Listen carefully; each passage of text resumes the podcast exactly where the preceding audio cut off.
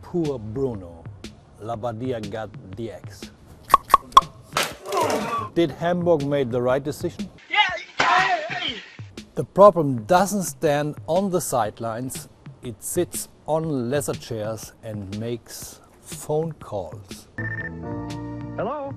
The name of the problem is Michael Kühne. He owns billions in a big chunk of this club.